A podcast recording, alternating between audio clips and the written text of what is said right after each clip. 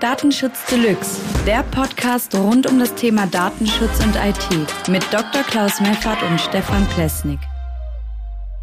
Hallo und herzlich willkommen, liebe Zuhörer, an diesem Valentinstag, den 14. Februar. Wir sind hier wieder im Datenschutz Deluxe Podcast. Mit dabei ist wieder Klaus Meffert und ich begrüße dich recht herzlich, Klaus. Wie geht es dir?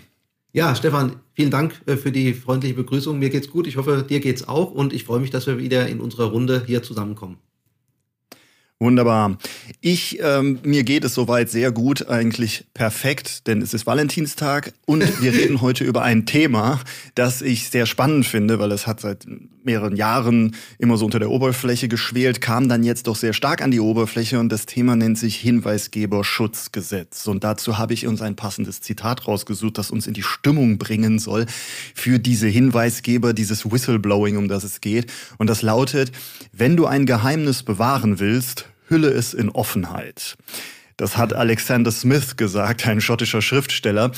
Ich finde es sehr spannend, weil es halt sehr skurril und komisch ist und gleichzeitig so ein bisschen was von dem Flair der Gesetzgebung um das Hinweisgeberschutzgesetz mit sich bringt. Für alle Zuhörer, die vielleicht noch nicht so ganz im Bilde sind, umreiße ich das mal kurz. Das Hinweisgeberschutzgesetz soll eine Gesetzgebung darstellen, die es Menschen in Unternehmen ermöglicht, auf anonyme Art und Weise Hinweise zu unvorteilhaften oder suboptimalen Geschäftsprozessen oder Vorgängen im Betrieb zu äußern und dass sie quasi geschützt sind davor, dass sie in irgendeiner Form negative Repressalien fürchten müssen, falls sie diese Informationen weitergeben. Darum geht es, quasi das versucht das Gesetz abzubilden, die Leute anonym zu halten und zu schützen und dass dafür Meldekanäle eingerichtet werden müssen, damit das eben möglich ist. Aber laut aktuellem Stand ist dieses Gesetz gerade gekippt worden, insofern als dass der Bundesrat das abgelehnt hat, weil es irgendwie in der aktuellen Form nicht durchsetzbar ist. Und ich persönlich würde mich jetzt dafür interessieren, ich weiß nicht, wie es bei dir ist, Klaus, erstmal so tendenziell generell, Hinweisgeberschutzgesetz. Als ich das das erste Mal gehört habe, habe ich mich gefragt, erfüllt der Datenschutzbeauftragte laut Datenschutzgrundverordnung nicht alle Kriterien einer solchen Geheimhaltung? Ja, das ist ein sehr guter Punkt. Ähm, also zunächst, äh, vielleicht möchte ich auch nochmal sagen, wir hatten ja schon mal vorher über das Thema gesprochen, um uns auszutauschen, du und ich, Stefan. Mhm. Ähm, ich bin da auch deiner Meinung, ähm, diese Fehlerkultur sozusagen, dass man Missstände aufzeigen können soll, darf, will, mhm. ohne dass man dadurch Nachteile erleidet, ist, müsste eigentlich selbstverständlich sein. Da braucht man doch eigentlich kein Gesetz dafür, so könnte man es sagen. Aber äh, man ja. sieht ja auch am Edward Snowden, ähm, dass es da riesengroße Probleme gibt, wenn man mutig ist, ja. Und ich finde, Mut sollte belohnt werden und nicht bestraft werden. Ähm, und insofern ähm, ist dieser Vorstoß, dass man das jetzt verbessern will, nicht schlecht. Ähm, man wundert sich halt nur das, was äh, notwendig ist dafür. Ähm, zu deinem Punkt mit dem DSB, also Datenschutzbeauftragten, das sehe ich genauso der ist natürlich eine Vertrauensperson ähm, ins Unternehmen rein und aus dem Unternehmen nach außen sozusagen. An, das, an ihn dürfen sich ja auch qua Gesetz, die DSGVO schreibt es ja so auch vor, äh, Personen, also betroffene Personen ähm, wenden. Und der DSB kommuniziert ja sogar auch mit den Aufsichtsbehörden, wenn sie mit dem Unternehmen einen Vorgang haben, zum Beispiel ein Problem oder eine Beschwerde nachgegangen sind. Insofern ist das, ja. was du sagst, äh, meiner Meinung nach auch richtig, dass er eben als Vertrauensperson genau der Richtige wäre. Man könnte natürlich auch eine andere Vertrauensperson schaffen oder vielleicht gibt's die auch schon, äh, aber der DSB hm. zumindest ist für mich auch ein natürlicher Ansprechpartner für Hinweisgeber, weil er ja dem Datenschutz verpflichtet ist. Ja, das stimmt. Ja, dazu vielleicht noch kurz für alle Zuhörer einmal kurz so drei Parameter zum Datenschutzbeauftragten, die mir gerade so einfallen, falls das nicht bekannt ist. Also ein Datenschutzbeauftragter ist Pflicht, dass er bestellt wird in einem Betrieb, der mehr als 20 festangestellte Mitarbeiter hat. Und ähm, der Datenschutzbeauftragte hat eine Sonderstellung im Betrieb. Er ist weder der Geschäftsführung direkt unterstellt, ähm, noch muss er Meldungen an irgendwen anderes geben über die Vorgänge. Aber er ist ein Ansprechpartner für alle anderen im Unternehmen befindlichen Personen. Ähm, sprich, wenn man hier etwas äußert dem Datenschutzbeauftragten gegenüber, hat er die Pflicht, dieses Geheimnis zu wahren und die Anonymität der Person zu wahren, so dass notwendig notwendig ist für den Fall. Und im Fall eines solchen Hinweises, dass etwas falsch läuft, wäre das ja eigentlich der Fall. Und dann noch dazu der im Hinweisgeberschutzgesetz, das soll, glaube ich, sollte in der ersten Fassung, glaube ich, erst greifen bei 250 Mitarbeitern und ist dann irgendwie auf 50 reduziert worden zuletzt oder sollte in so einem Stufenplan irgendwie angepasst werden. Erst nur für ganz viele und dann für etwas weniger. Aber wir sind halt trotzdem immer noch bei der Grenze ja höher als beim Datenschutzbeauftragten. Das heißt, jedes Unternehmen, was einen solchen Meldekanal einrichten muss, hat per se diesen Meldekanal durch den Datenschutzbeauftragten ja eigentlich schon erfüllt. Mhm. Kann man ja. den, könnte man den dann auch irgendwie so beschreiben? Also, ja, also, dass man den Meldekanal als Datenschutzbeauftragten ausgibt, sozusagen?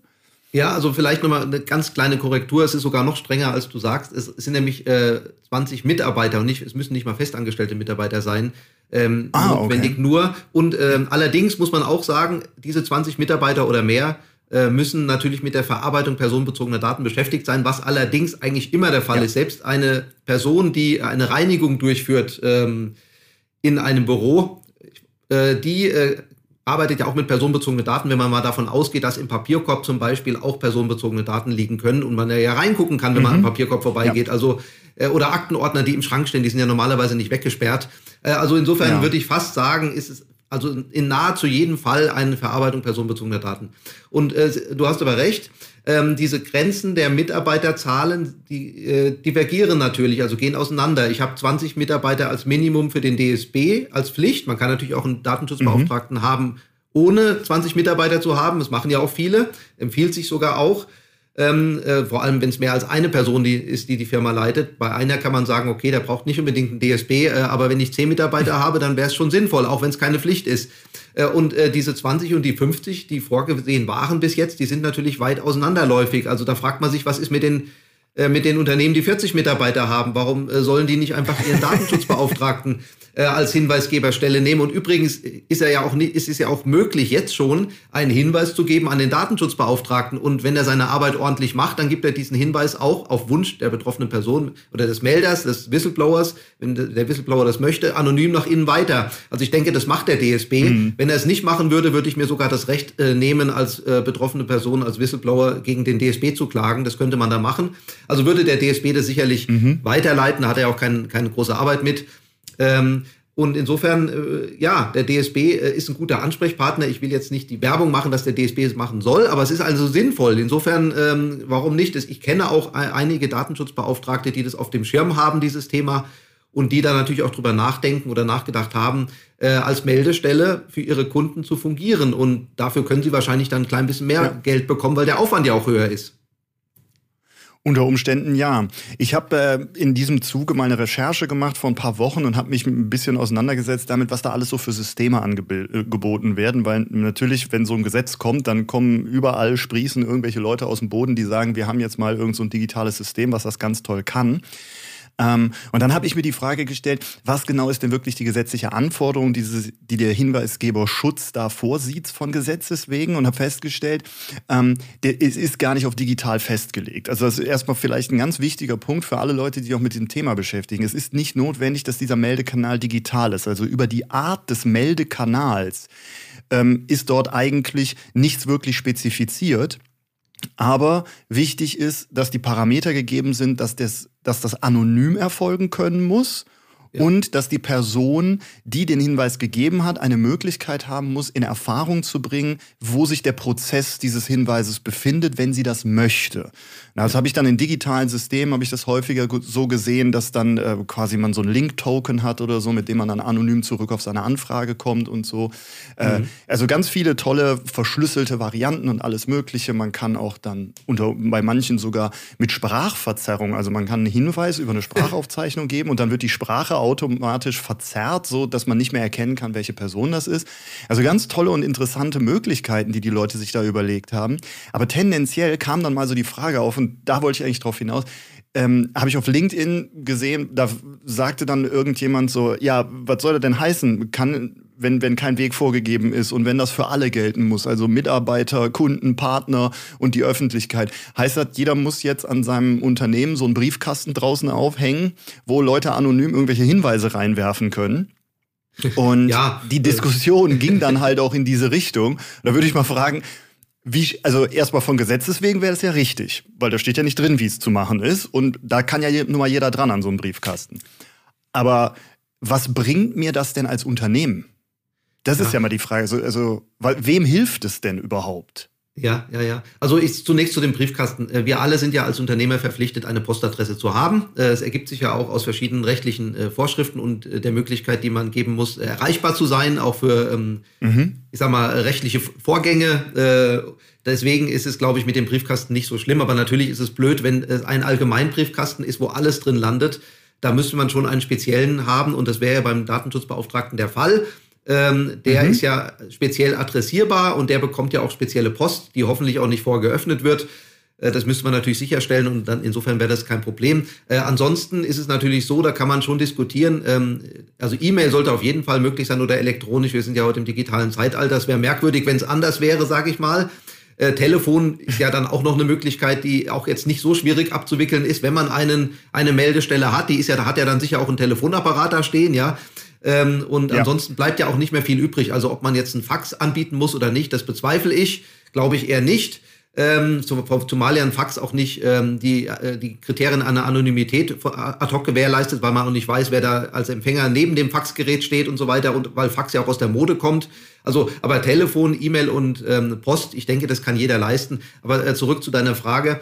Ähm, wo, ist es überhaupt fürs Unternehmen gut? Ja, also ich würde schon sagen, ähm, es geht ja um das Melden von Missständen. Ähm, es soll natürlich jetzt, es, also vorteilhaft ist natürlich schon, wenn Dinge, die nicht gut laufen, adressiert werden und sie dann verbessert werden können.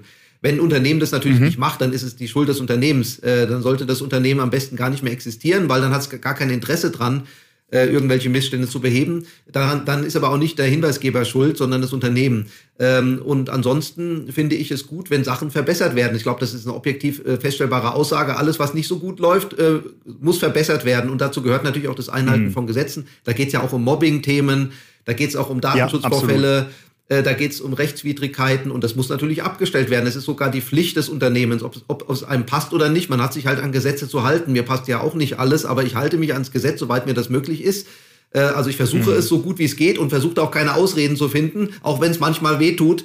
Aber so ist es halt. Und äh, deswegen hat das Unternehmen natürlich einen Vorteil daraus. Ähm, und allerdings muss man schon sagen, die Menge der Hinweise wird natürlich steigen, wenn die Hinweisgeber auch, wie du es gesagt hast, in anonymer Form sich melden können. Also anonym natürlich. Richtig. Ähm, spätestens gegenüber dem Unternehmen, gegenüber der Meldestelle nicht unbedingt. Das kann man ja differenzieren, weil äh, vielleicht möchte man ja auch mhm. von dem anderen zurückgerufen werden oder zurückgeschrieben bekommen oder sowas. Dann bin ich halt nicht anonym gegenüber, ich sage jetzt mal beispielsweise dem Datenschutzbeauftragten als Meldestelle, aber anonym gegenüber mhm. dem Unternehmen. Und es gibt ja auch noch eine zentrale Meldestelle, da war das Bundesministerium für Justiz äh, in der Diskussion. Da könnte ja wahlweise der Hinweisgeber sich auch hinwenden. Und da kann man dann schon von ausgehen, dass dieses äh, Justizministerium gegenüber dem Unternehmen, an das sich der Whistleblower sozusagen äh, wendet mit seiner Beschwerde oder seinem Hinweis, nicht erfährt, wer der Whistleblower ist. Also insofern eine Verbesserung für den Whistleblower. Die Unternehmen werden mehr Probleme äh, aufgedrückt bekommen, die aber wahrscheinlich schon immer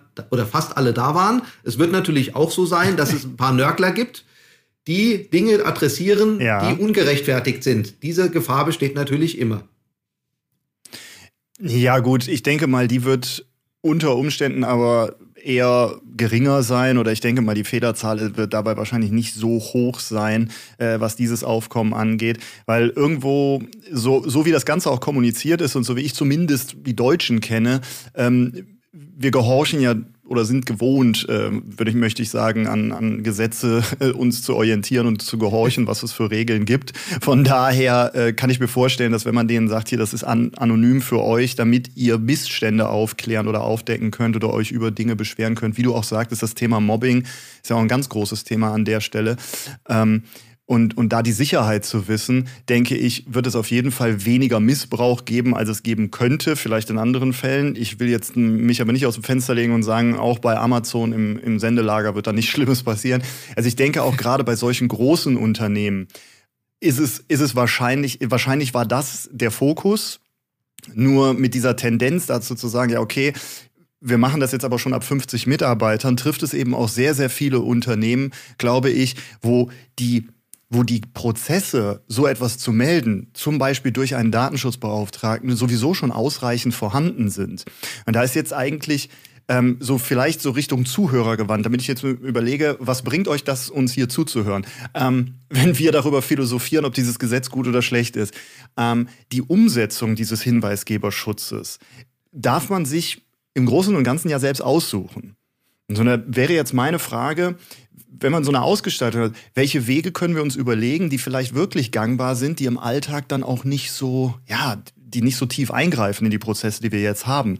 Ja. Was wäre da so das Erste, was du dir überlegen würdest? Gehen wir mal davon aus, du hättest jetzt eine Firma, du hast da 50 Mitarbeiter und du musst das jetzt machen. Du hast aber auch einen Datenschutzbeauftragten. Ja, ja. Was wäre so dein erster Schritt? Wie würdest du da rangehen? Ja, sehr gute Frage. Also ich bin ja immer für pragmatisches Vorgehen und vor allem für inkrementelles Vorgehen. Wenn man zum Mond fliegt, mhm. also wenn man zum Mars fliegen will, dann sollte man vielleicht erstmal zum Mond fliegen und danach gucken, ob man zum Mars kommt, aber nicht gleich versuchen, zum Mars zu kommen. Übrigens, äh, ja. äh, ich bin jetzt kein Freund von Tesla aus verschiedenen Gründen, äh, auch weil äh, die Autos Daten sammeln ohne Ende. Äh, aber was das Vorgehen von Tesla angeht in der Weltraum, äh, äh also vom, vom Elon Musk muss man ja sagen, ähm, ist schon mhm. äh, da ein Paradebeispiel. Die NASA, die überlegt sich 30 Jahre lang, übertrieben gesagt, wie die Rakete theoretisch aussehen soll und dann baut sie sie und dann funktioniert sie nicht. Dann brauchen sie nochmal fünf Jahre für einen zweiten Versuch. Haben sie 35 Jahre mhm. übertrieben gesagt. Tesla macht es so, die, die probieren es kurz, äh, die rechnen kurz äh, und dann machen die nach sechs Monaten ihren ersten Test und nach sieben Monaten den zweiten und nach siebenhalb den dritten und dann funktioniert die Rakete. Die haben zwei Fehlversuche gehabt, mhm. ist im Endeffekt deutlich günstiger und haben mehr, mehr Werte gesammelt, mehr Erfahrung als 35 Jahre lang drüber nachdenken mit Genies. Ja. So. Und insofern ähm, würde ich vorschlagen, um mal deine Frage konkret zu beantworten, die 50 Mitarbeiterunternehmen oder mehr, die haben ja sowieso einen Datenschutzbeauftragten. Der hat auf seine, die haben auf der Webseite äh, noch einfach einen zusätzlichen Passus oder eine extra Seite, Unterseite, da steht äh, für Hinweisgeber ähm, sozusagen oder Hinweisgeberrichtlinie, Whistleblower, was auch immer. Hier ist Ihre Meldestelle, äh, dann die E-Mail-Adresse vom Datenschutzbeauftragten, von mir aus eine eigene, damit man auch äh, weiß, äh, dass diese Nachrichten etwas sensibler zu behandeln sind. Anonymisierung hast du ja schon genannt ähm, mhm. als Beispiel. Und äh, dann noch die Telefonnummer des DSB, möglicherweise, das muss man dann entscheiden, ob man das macht oder nicht, und äh, die Postadresse des DSB. So, fertig. Da muss ich kein, äh, kein elektronisches Meldesystem kaufen von irgendwo. Wenn ich natürlich jetzt eine Firma bin mit 50.000 Mitarbeitern, äh, und da kommt dauernd jemand und hat irgendeinen Hinweis, äh, den er melden mhm. will, dann ist es vielleicht was anderes. Aber ich sag mal, für die normale Firma, da wird es nicht 7000 Fälle im Jahr geben, die da kommen neu, äh, reichen doch für die Dutzend oder zwei Dutzend oder drei Dutzend oder vier Dutzend Fälle reicht doch einfach eine E-Mail-Adresse und die Postadresse des Datenschutzbeauftragten. Da muss man doch gar nicht mehr machen, als einfach nur eine Informationsseite zu bauen, ist meine Meinung. Okay, gut. Also das wäre dann so der Schritt, ich versuche das digital abzubilden und äh, zwar so, dass es funktionell ist, aber ich habe zum Beispiel keine Nachweise darüber, ähm, wie mit dem Verfahren weiter umgegangen wurde. Der Nutzer kann vielleicht nicht genau einsehen, wo sich der äh, Stand der Bearbeitung gerade befindet und so weiter. Das sind ja alles Features, sage ich mal, die man in so Systemen findet, die sagen, hier, wir haben jetzt ein digitales System zum Hinweisgeberschutz. Ähm, tendenziell finde ich dein Vorgehen sehr gut, weil ich auch denke, dass es ein bisschen übertrieben wäre, wenn man da jetzt viele große Anschaffungen macht, nur um einen solchen Meldekanal anzulegen der anderen Seite denke ich, dass es sehr praktisch wäre. Ähm, wir sind immer so schnell in der digitalen Welt. Beim Datenschutz ist es, glaube ich, auch relativ normal, weil es geht ja primär um automatisierte Datenverarbeitungsprozesse und die finden nun mal alle digital und elektronisch statt. Aber was ist denn mit den Leuten, die vielleicht keinen Zugang jetzt zu digitalen Medien in der Form haben? Ich meine, denken wir mal dann, gehen wir mal davon aus, wir hätten jetzt ein Unternehmen, das ein Produktionsbetrieb ist. Wir stellen irgendwas her und wir haben da zum Beispiel Mitarbeiter, die ähm, kommen da einfach nur ins Werk, dann arbeiten die da, machen am Fließband irgendwelche Sortierarbeiten oder was weiß ich und jetzt fällt denen auf, fällt da jemandem auf, dass der Schichtleiter ständig falsche Eintragungen zu den Uhrzeiten macht, dass der äh, Dinge klaut, äh, aus dem Betrieb entwendet und was weiß ich, sich so ein bisschen wie ein König aufführt, so nach ja. dem Motto, die anderen können ja nichts machen. Die haben jetzt zum Beispiel keine, sag ich mal, keinen direkten Bezug zum DSB. Vielleicht wissen die noch nicht mal, dass es einen gibt. Also in vielen Betrieben ist es ja gar nicht so, dass man das wirklich weiß oder es richtig publiziert wurde. Wie würdest du da vorgehen? Also quasi so einen manuellen, nicht digitalen Weg. Was, was wäre da dein mhm. Vorgehen? Also erstmal sehr gut, dass du auch gesagt hast, äh, diese Nachvollziehbarkeit äh, der äh, Meldungen, die muss natürlich irgendwie gegeben mhm. sein. Das kann man aber auch ohne System machen. Also zunächst zumindest. Ich würde empfehlen, das erstmal so zu versuchen. Man weiß ja auch gar nicht, was passiert. Mhm. Das Gesetz ist ja auch noch nicht mal da. Wie viele Leute melden sich Eben. denn überhaupt? Man kann ja immer noch, ja. das meine ich mit inkrementell, die nächste Stufe gehen dann. Nur wenn man ganz wenige Meldungen mhm. nur bekommt, da muss ich doch kein Softwaresystem kaufen dafür. man muss ja sowieso jede Meldung manuell ja. bearbeiten. Das ist ja, das kann ja nicht eine Software machen. Ja, das geht ja mhm. einfach nicht. Man kann die nur einsammeln. Aber ähm, um deine Frage zu beantworten, guter Punkt. Da würde ich, also es klingt jetzt ein bisschen lapidar, aber es ist wirklich, manchmal sind die Sachen wirklich einfach lösbar. Man hängt einen Zettel mhm. auf, auf dem dieses steht. Oder es gibt eine Mitarbeit, also mhm. im, im, im, Werk dann natürlich oder mehrere Zettel, wenn es mehrere Werke gibt oder wenn das Werk sehr groß ist. Es gibt ja auch manchmal also Mitarbeiterinformationen, die jetzt schon rausgegeben werden. Die kommen mit der Gehaltsabrechnung beispielsweise oder so per Post. Da ja. fügt man eben den Zettel bei, äh, da, wo drauf steht, äh, Sie können sich wenden an, unseren, an unsere Hinweisgebermeldestelle, entweder per Internet oder per Telefon oder per äh, Post. Also ich meine, beim Unternehmen, was du jetzt sagtest, wo es ja. so viele Leute im Werk gibt, da gibt es ja mit Sicherheit auch ein Telefon. Äh, das ist dann, glaube ich, keine Zumutung, da eine Telefonnummer einzurichten äh, bei 1000 Mitarbeitern. Äh, und dann können die da anrufen und wenn sie das nicht wollen, dann mhm. können sie da auch einen Brief hinschreiben. Und vielleicht geht es ja bei diesen großen Unternehmen auch, dass diese Meldestelle ja vor Ort irgendwo sitzt äh, und man da hingehen kann, ohne äh, beobachtet zu werden. Das wäre natürlich die Voraussetzung. Oder man trifft sich irgendwo in einem gesicherten Umfeld in der Firma oder sonst wo. Es kann die Firma selbst organisatorisch klären, wie das geht, damit nicht klar wird, wer da hingeht, weil dann kann man ja ableiten, dass der vielleicht ein Problem hatte. Oder die Meldestelle mhm. hat eine Doppelfunktion, dann könnte man sagen, der war vielleicht auch da, um seine äh, Essensmarken einzulösen. Ich habe jetzt ein fiktives Beispiel gewählt, was wahrscheinlich keinen Sinn macht, aber ja. äh, ich wollte damit nur sagen, ich weiß, was du meinst, sehr, ja. Sehr, sehr einfache Möglichkeiten der Lösung. Mhm. Ja, das ist spannend. Also, ähm, ich fasse mal kurz zusammen. Wir haben da ein Gesetz, das noch nicht äh, wirklich in Kraft getreten ist. Das ist aber, ich sage mal so, wir können mit Wahrscheinlichkeit davon ausgehen, dass wenn sich über drei Jahre Gesetzgeber darüber bemühen, ein Gesetz zu machen, dann wird das in irgendeiner Form auch irgendwie in Kraft treten. Weil solche Denkmäler lassen die ja nun mal ungern an, unangetastet. Sie, Sie, Deutschland muss ja auch, Deutschland muss ja auch. EU-Recht schreibt es vor, wir sind ja schon ein Jahr zu spät, habe ich gelesen. das ist wieder typisch für die Deutschen. Ne? Wir haben überall die Nase vorne dabei, dass irgendwas, dass wir schreien, dass was geregelt werden muss. Und wenn es darum geht, es umzusetzen, sind wir immer die Letzten, die es richtig, die es hinkriegen. Ja, also, okay, also. Vielleicht nur ein Hinweis noch. Also wenn ich richtig gehört habe, dann gibt es sogar ein Vertragsstrafeverfahren der EU gegen Deutschland. Deswegen muss Deutschland dieses Gesetz umsetzen, ob es will oder nicht. Also es wird kommen. Wunderbar. Also das wird immer teurer mit jeder Runde Bundesrat, der Nein sagt. Ähm, wir haben also dieses Gesetz, das müssen wir irgendwann erfüllen. Aktuell sieht es so aus, dass das ab 50 Mitarbeitern gilt. Wir haben jetzt gerade mal so ein bisschen überlegt, was gibt es für Gesetze, was gibt es überhaupt schon für Vorschriften, die wir sowieso erfüllen müssen. Dabei haben wir festgestellt, dass die Betriebe, für die der Hinweisgeberschutz verpflichtend sein wird und das Einrichten solcher Meldestellen und Meldekanäle, sind alles Unternehmen, die bereits verpflichtet sind, einen Datenschutzbeauftragten zu stellen. Wir haben auch uns angeschaut, was der Datenschutzbeauftragte für Pflichten und für Rechte hat und welche Dinge er einhalten muss und gewährleisten muss und haben dabei festgestellt, dass der Datenschutzbeauftragte im, Endweis, äh, im, im Endeffekt so ein Hinweisgeberschützer ist, dadurch, dass man ihm als Meldestelle diese Dinge übergeben kann und er zur Anonymität und äh, dem Geheimnis verpflichtet ist.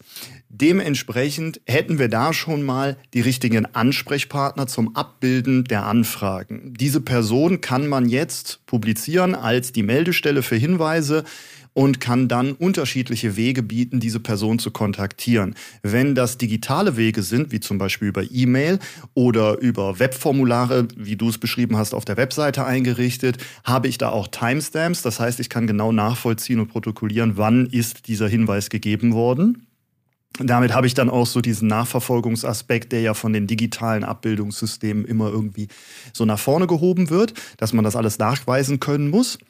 Und wir haben gesagt, äh, darüber hinaus können wir uns auch noch analoge oder direkte Meldewege vorstellen, wie zum Beispiel eine Telefonnummer oder eben einen Brief. Oder man hat vielleicht auch einfach einen Briefkasten, wo Hinweise eingeworfen werden können.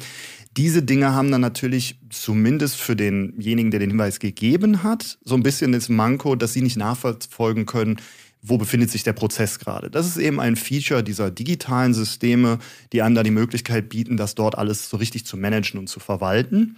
Gibt es bestimmt auch interessante Lösungen. Mal sehen, wie erfolgreich die jetzt aktuell werden und wie erfolgreich sie dann in Zukunft sind, je nachdem, wie sich das mit den Gesetzen entwickelt. Ja. Ich denke, mit den Informationen, die du mir jetzt auch nochmal gegeben hast, Klaus, kommen wir aber zu dem Schluss, dass wir sagen können, vielleicht so ein bisschen Hinweisgeberschutz gleich viel Lärm um nichts, weil im Endeffekt ist ja alles schon da, was ich benötige, wenn ich nur weiß, wie ich es pragmatisch richtig einsetze. Richtig. Genau. Also, äh, cool. äh, genau, also ich, ich kann es auch noch mal ganz kurz ausführen konkret. Also ähm, klar, ja. Soft mit, mit, der Software geht natürlich alles einfacher, wenn sie genau dafür gemacht ist und gut funktioniert. Da gibt's ja dann auch Lösungen. Aber wie gesagt, man muss einfach gucken, was passiert. Wie viele Hinweise bekommt mein Unternehmen? Denn bei 50 Mitarbeitern halte ich es für relativ unwahrscheinlich, dass da viele Hinweise kommen. Außer das Unternehmen ist so am Ende, hat so viele Missstände, dass es am besten gar nicht mehr existieren sollte. Da hat es ganz andere Probleme, als ein Hinweisgebersystem einzurichten.